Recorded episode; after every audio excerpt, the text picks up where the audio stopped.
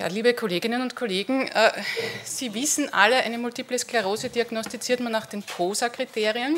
Die sind 1983 aufgestellt worden und die sagen, eine klinisch definite oder eine klinisch klare Multiple Sklerose besteht dann, wenn zwei voneinander unabhängige Schübe aufgetreten sind. Diese äh, Diagnostik ist, wie gesagt, jetzt schon zu alt für die aktuelle Situation und deswegen es, gibt es nun neue Kriterien, auf die ich im Zeitverlauf jetzt eingehen werde. Ich habe mir gedacht, ich gestalte das Ganze also ein bisschen strukturiert nach diesem Vier-Punkte-Schema, das Sie hier sehen. Was braucht es für eine MS-Diagnose? Wir haben gehört, also eine MS oder NSTIS oder wie auch immer man sie jetzt etikettiert, ist eine Diagnose, die man nicht einfach so hinwirft, dem Patienten wie eine Appendizitis oder irgendeinen Knochenbruch. Äh, was brauchen wir für Kriterien? Die Diagnose muss frühzeitig gemacht werden. Das ist eigentlich ein Punkt, der schon erreicht ist. Ich zeige Ihnen das gleich. Sie muss sicher sein. Das heißt, wir haben hohe Ansprüche an Sensitivität und Spezifität und dort haben wir eigentlich große Probleme nach wie vor. Sie muss akzeptabel sein, das heißt, die Mitteilung an den Patienten muss so gestaltet sein, dass der Patient das Vertrauen nicht verliert und bei dieser chronischen Erkrankung langfristig bei der Stange bleibt in der Patienten-Arzt-Beziehung. Sehr schwierig. Und die Mittel zur Diagnosestellung müssen sensitiv im Verlauf sein. Wie Sie gehört haben, die Multiple Sklerose hat unterschiedliche Verlaufstypen und wir müssen immer wieder hinterfragen, ob Diagnose und Therapie noch stimmen bei diesen Patienten. Nun einmal zur Frühdiagnose. Sie sehen hier Daten aus Amerika, also aus den USA, die also, hoffentlich kann man es lesen, wenn nicht, dann zeige ich es hier, die also sonnenklar sagen, im Zeitverlauf seit den 80er Jahren des vorigen Jahrhunderts bis jetzt, also im 21. Jahrhundert, ist die Zeitspanne zwischen dem ersten klinischen Schub und der Diagnosestellung einer definitiven Multiplen Sklerose massiv gesunken, von im Mittel sieben Jahren auf derzeit 0,6 Jahre, also ein halbes Jahr in den USA. Und Sie sehen ebenso, dass das Risiko, undiagnostiziert zu bleiben, das haben wir also hier in den 80er Jahren des vorigen Jahrhunderts relativ hoch war. Also erst nach 20 Jahren war praktisch kein Patient mehr undiagnostiziert. Heutzutage, das ist die ganz linke Kurve, ist es nach einem halben Jahr schon so, dass praktisch kein Patient mehr undiagnostiziert bleibt. Und es ist so, dass wir mehr und mehr leichtere Formen diagnostizieren.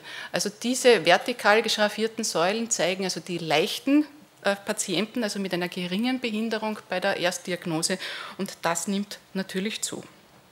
Ganz analog ist es in Europa, das sind Daten aus Norwegen, wo eben auch schon seit den 50er Jahren des vorigen Jahrhunderts genau in verschiedenen Regionen dokumentiert wurde die Prävalenz der Multiplen Sklerose. Und auch hier sehen Sie, dass also von einem Median von sieben Jahren vor mittlerweile 60 Jahren heute der Median in der Verzögerung von Erstsymptom bis zur Diagnosestellung bei einem halben Jahr liegt. Das heißt, die Frühdiagnose ist eigentlich erreicht. Nun kommen wir zur Sicherheit der Diagnose. Wir verlangen also von jeder Diagnose eine bestimmte Sensitivität und Spezifität und genau das ist das große Problem bei der Multiplen Sklerose, weil es ja keinen beweisenden einzelnen Indikator gibt. Wir würden uns wünschen, dass es einen Biomarker gibt, so wie die Blutsenkung oder äh, Blutbild, Hämoglobin, um klipp und klar anhand eines Parameters sagen können, ja, das ist die MS. So ist es nicht. Äh, wir hatten eine Zeit lang äh, die Hoffnung, dass also ein Biomarker auftaucht. Das hat sich leider Gottes nicht reproduzieren lassen und es ist ein großes Forschungsgebiet, dass man sozusagen nicht nur die Diagnose der MS anhand also von Biomarkern festmachen kann, sondern auch den Verlaufstyp das heißt, heutzutage ist die MS nach wie vor eine Ausschlussdiagnose. Ich darf für das bestehende klinische Bild keine andere und keine bessere Erklärung haben. Somit sind wir in einer Lage, wo wir eigentlich ein Puzzle vor uns haben, das wir zusammensetzen müssen. Und wir haben verschiedene Säulen der Information, die wir eben aufnehmen müssen und bewerten müssen. Die wichtigste Säule ist nach wie vor die Anamnese. Das heißt, man muss nach Schubsymptomatik in der Vorgeschichte fragen. Das zweitwichtigste ist die klinisch-neurologische Untersuchung, die man dann letztlich also in einer komplizierten Skala, der EDSS-Kurzskala, zusammenfasst. Das ist eine Quantifizierung des neurologischen Status. Dann, und das ist mittlerweile eine zentrale Säule in der MS-Diagnostik geworden, ist natürlich die Bildgebung wesentlich. Wobei hier nur das MR heutzutage eine Rolle spielt und das auch in standardisierter Form zugewiesen werden sollte und durchgeführt werden sollte im Zeitverlauf. Darauf komme ich noch, wie, wie die Wertigkeit im Zeitverlauf ist. Der Liquor ist natürlich jenes Kompartment, in dem sich die Entzündung abbildet, weil es sich ja um eine Entzündung des zentralen Nervensystems handelt. Und der Liquor gehört zumindest einmal im Zeitverlauf untersucht, auch wenn es mittlerweile durchaus möglich ist, eine Multiple Sklerose ohne Liquor zu diagnostizieren. Und dann sind noch die guten alten evozierten Potenziale, elektrophysiologische Methoden, anhand derer man die Funktionstüchtigkeit der verschiedenen funktionellen Systeme überprüfen kann. Die haben ihre Wertigkeit, äh, auf die werde ich heute aus Zeitgründen nicht eingehen können. Aber summa summarum bleibt es so, die Multiple Sklerose ist eine Ausschlussdiagnose, also ich muss andere Ursachen äh, sozusagen finden für das multifokale Entzündungsgeschehen im Zentralnervensystem. Nun, ich beginne mit der Klinik. Äh, was sind Schubsymptome? Sie haben es schon vom Kollegen Christoforitsch gehört bezüglich der Erstsymptomatik. Ich gehe jetzt sozusagen quer durch, durch alle Schübe und nicht den Erstschub betreffend. Es können Optikusneuritiden sein, sehr häufig. Das ist der Zustand, wo der Patient nicht sieht und der Arzt nicht sieht, weil sich in der Fundoskopie noch nichts abbildet. Sensibilitätsstörungen unterschiedlichster Natur doppelt sehen. Das kann dahinter liegen, also dass der Patient eine komplexe Okulomotorikstörung hat. Das ist die internukleare Ophthalmoplegie beispielsweise. Es kann aber auch der Grund sein, also ein Nystagmus. Blasenstörungen, das muss man oft erfragen. Gangstörungen unterschiedlicher Natur, was also einerseits widerspiegeln kann eine spinalmotorische äh, Läsion oder eben eine sensible Läsion, eine Ataxie. Paresen selbstverständlich, nicht unerheblich sind kognitive Störungen, die bis zu 40 Prozent schon in der Frühphase bei MS-Patienten auftreten. Und selten, aber auch nicht ganz unmöglich, sind Aphasien, also Herdsymptome, klassische Herdsymptome, wie man sie eigentlich beim Schlaganfall vermuten würde, oder auch Trigeminusneuralgie. Nun komme ich zu den aktuell gültigen Diagnosekriterien. Das sind die sogenannten McDonald-Kriterien. Äh, sie sind im Jahre 2005 revidiert worden, nachdem sie im Jahr 2001 aufgestellt wurden durch eine internationale Konsensusgruppe und danach intensivst diskutiert wurden.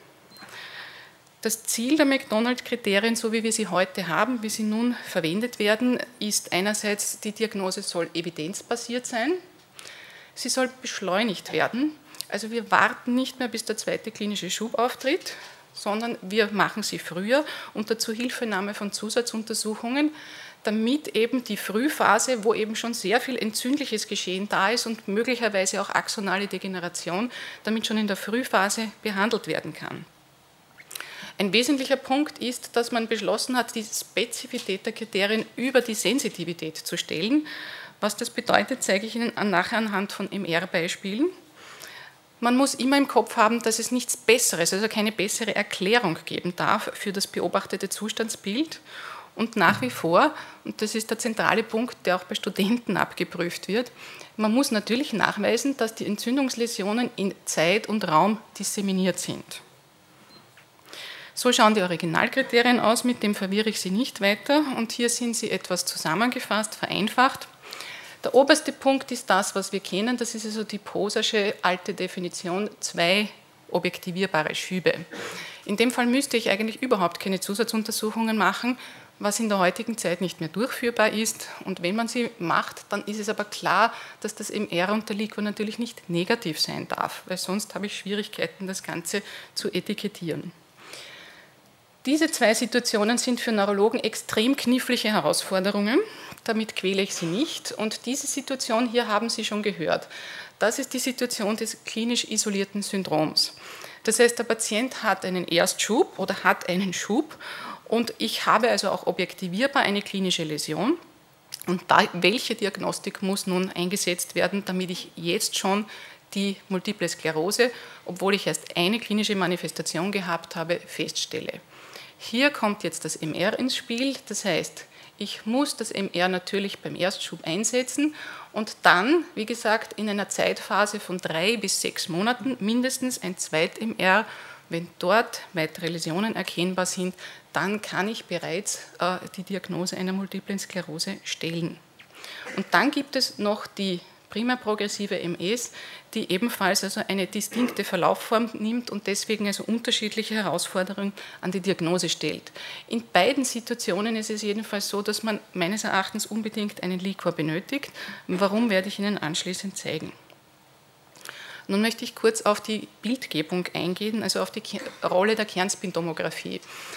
Äh, Kernspintomographien sind heutzutage leicht und schnell gemacht. Es wird bei vielen kleinsten Beschwerden, Schwindel, Kopfschmerz, ähm, allgemeines Unwohlsein, Müdigkeit, leicht einmal eine Kernspintomographie des Gehirns gemacht.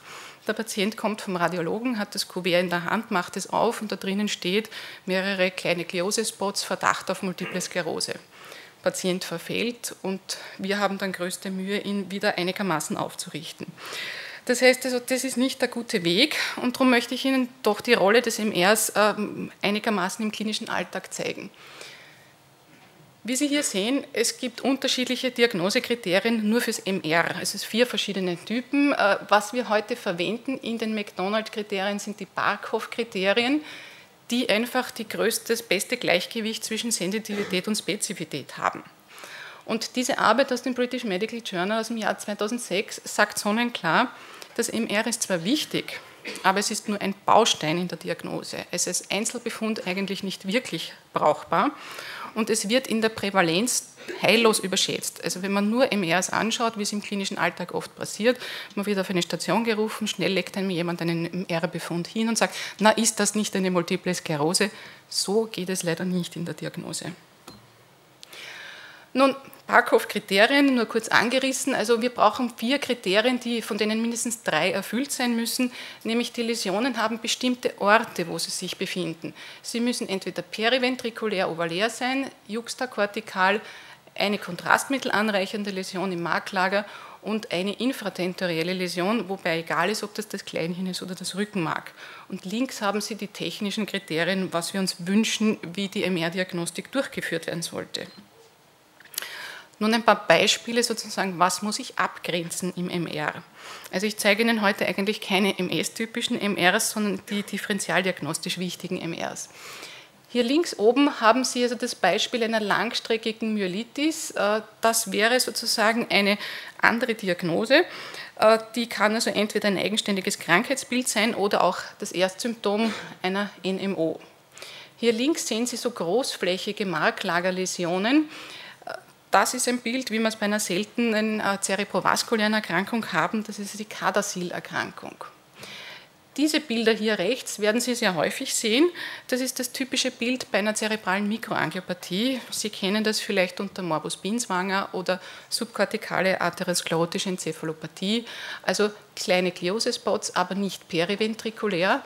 Und Sie sehen also hier also eine Ponskliose, Mikroblutungen.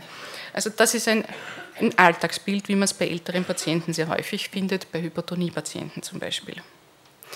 Hier sehen Sie wiederum differentialdiagnostisch wichtige Dinge, PML, ja, das ist ein Fall von PML, also eine fokale Signalhyperintensität, die sich durchaus einmal also auch verwechseln ließe mit einem sehr großen MS-Plug.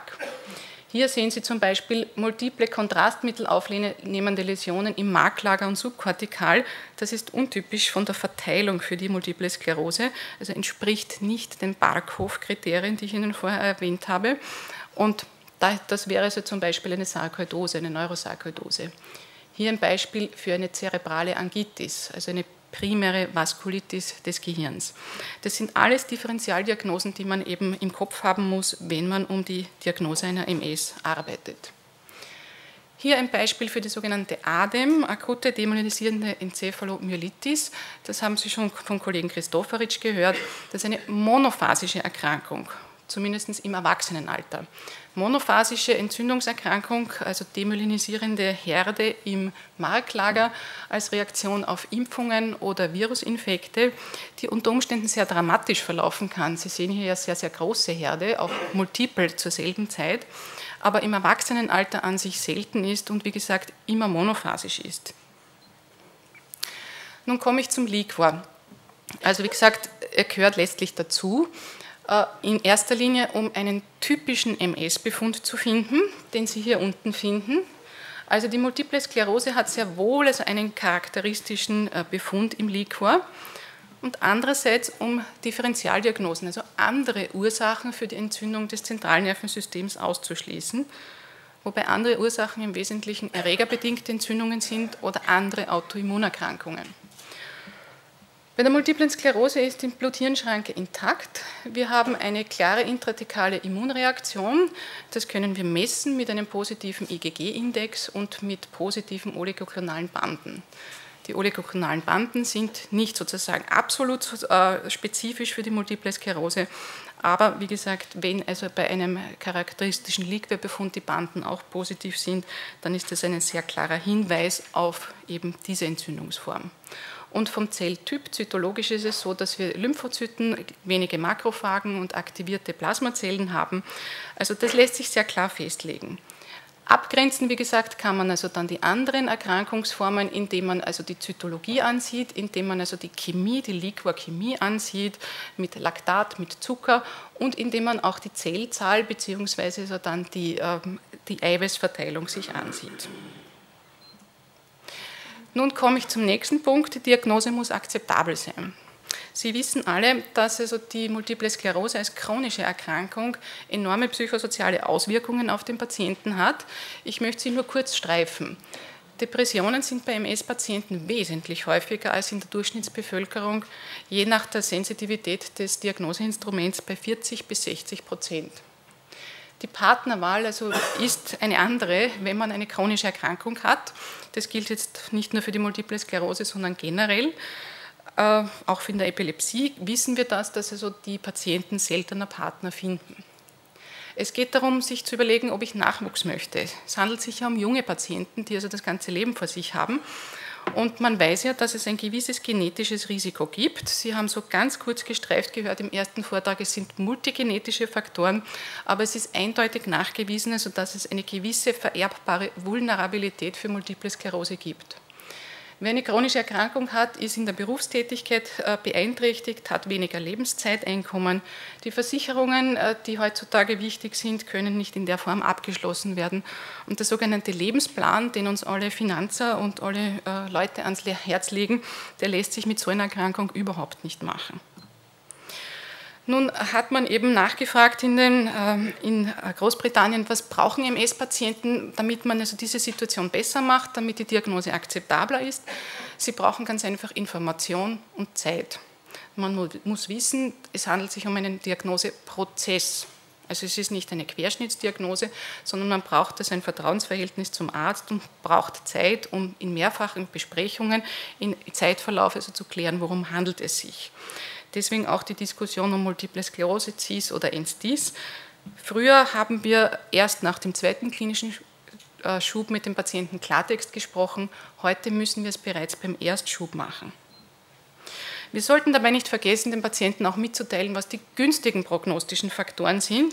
Also weibliches Geschlecht ist besser als männliches. Früher an Beginn, also vor 40 Jahren, der äh, schubförmig remittierende Verlauf ist besser als der prima chronisch progrediente. Und so gibt es eben mehrere Faktoren, die man von Anfang an klar dem Patienten sagen kann, um ihn zu ermutigen, dass er bei der Stange bleibt.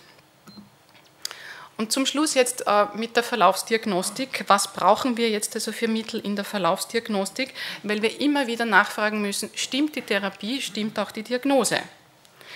Es gab im Vorjahr in Österreich in den verschiedenen MS-Zentren eine epidemiologische Erhebung. Welche Patienten haben wir in unseren Ambulanzen in Betreuung und welche Verlaufstypen sind das? Und Sie sehen hier also die Daten, äh, das sind ungefähr 20 Prozent aller österreichischen Patienten. Wenn man das also hochrechnet, kann man also sehr gute Anhaltszahlen bekommen, wie also die Versorgungssituation in Österreich ist. Es sind junge Patienten, die in den Ambulanzen in Betreuung sind und sie sind überwiegend behandelt ja, also ein großer Prozentsatz. Aber trotz Behandlung ist es so, dass also doch ein Drittel davon noch immer Schubaktivität hat und dass doch 20 Prozent innerhalb des letzten Jahres sich in dem Behinderungsgrad verschlechtert haben. Und diese zwei Gruppen sind es, wo ich stetig Diagnose und Therapie hinterfragen muss. Nochmal zur Wiederholung, was ist jetzt ein Schub? Patienten kommen ja oft im Verlauf und sagen, jetzt habe ich wieder einen Schub. Ein Schub muss, wie gesagt, eine neue neurologische Symptomatik sein, die mindestens 24 Stunden anhält, die nicht durch Fieber oder Overexercising oder sonst also irgendeine äußere äh, Einwirkung erklärbar ist. Und im Vergleich zum Letztschub müssen mindestens 30 Tage vergangen sein. Also diese Definition haben wir noch immer vom Herrn po, also von, von Poser und das bleibt gültig. Der zweite Punkt, äh, abgesehen von Nachfragen nach Schubsymptomatik äh, und Dokumentation der Schübe, muss ich eben die Behinderung erheben, das heißt regelmäßig den neurologischen Status machen, der also in einer speziellen Form mit dieser Kurzgeskala eben dann äh, dokumentiert wird. Und immer dann, wenn also sich dieser EDSS dauerhaft ändert, um zwei Punkte in der Frühphase und mehr als einen Punkt in der Phase nach EDSS 4, dann muss ich mir überlegen, ob ich jetzt nicht die Therapie wechsle. Was brauchen wir nun wirklich in der Verlaufsdiagnostik? Klinische Parameter, das heißt neurologische Zeit, Facharztzeit, damit wir also die EDSS-Progression erfassen und die jährliche Schubrate erfassen. Diese Zeit sollte dem Patienten routinemäßig alle sechs Monate, vielleicht sogar alle drei Monate zur Verfügung stehen. Das ist also eine enorme Herausforderung an die Logistik in MS-Ambulanzen. Das MR brauchen wir im Prinzip eigentlich nur in der Frühphase. Das heißt also nur, wenn wir feststellen wollen, welchen initialen Verlauf der Patient hat zur Diagnosestellung. Im Zeitverlauf gibt es überhaupt keinen Konsens, ob man weitere MRs machen soll und zu welchem Zeitpunkt, weil also die äh, Sensitivität, Spezifität bei unstandardisierten Befunden also sehr gering ist. Und was wir routinemäßig seit neuestem machen, ist bei allen Patienten, die unter Therapie stehen, neutralisierende Antikörper zu bestimmen, weil es sich ja sicher um biologisch aktive Substanzen handelt, wo also dann auch eine gewisse Immunogenität besteht und durch also neutralisierende Antikörper die Wirksamkeit der Therapie reduziert werden kann. Diese Dinge sozusagen sind nationale und internationale Konsensusbedingungen. Äh, und zusammenfassend möchte ich Ihnen sagen, auch das wieder aus dem British Medical Journal, der wesentliche Punkt in der multiplen Sklerose, in der Diagnosestellung ist, Frühdiagnose ist eigentlich schon spät. Je früher, umso besser. Je früher der Patient in der Hand des Neurologen ist, umso besser. Und da sind auch Sie gefordert in der Früherkennung vorwiegend der Klinik. Und die Zukunft ist grundsätzlich sehr positiv, denn wir haben eine Fülle an therapeutischen Substanzen, die wir einsetzen werden können. Und es wird immer schwieriger werden herauszufinden, wem gebe ich wann was. Und dies ist mein letztes Dia.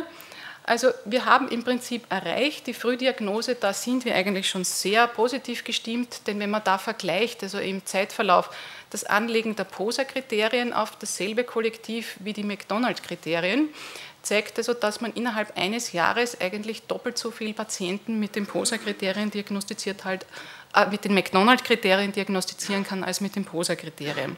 Das heißt, bei der Frühdiagnose passt die Situation, man muss aber weiter alert bleiben. In allen anderen Punkten ist immer noch viel Arbeit zu leisten und der Punkt der Biomarker wird wahrscheinlich noch lange ein Forschungsthema bleiben. Vielen Dank.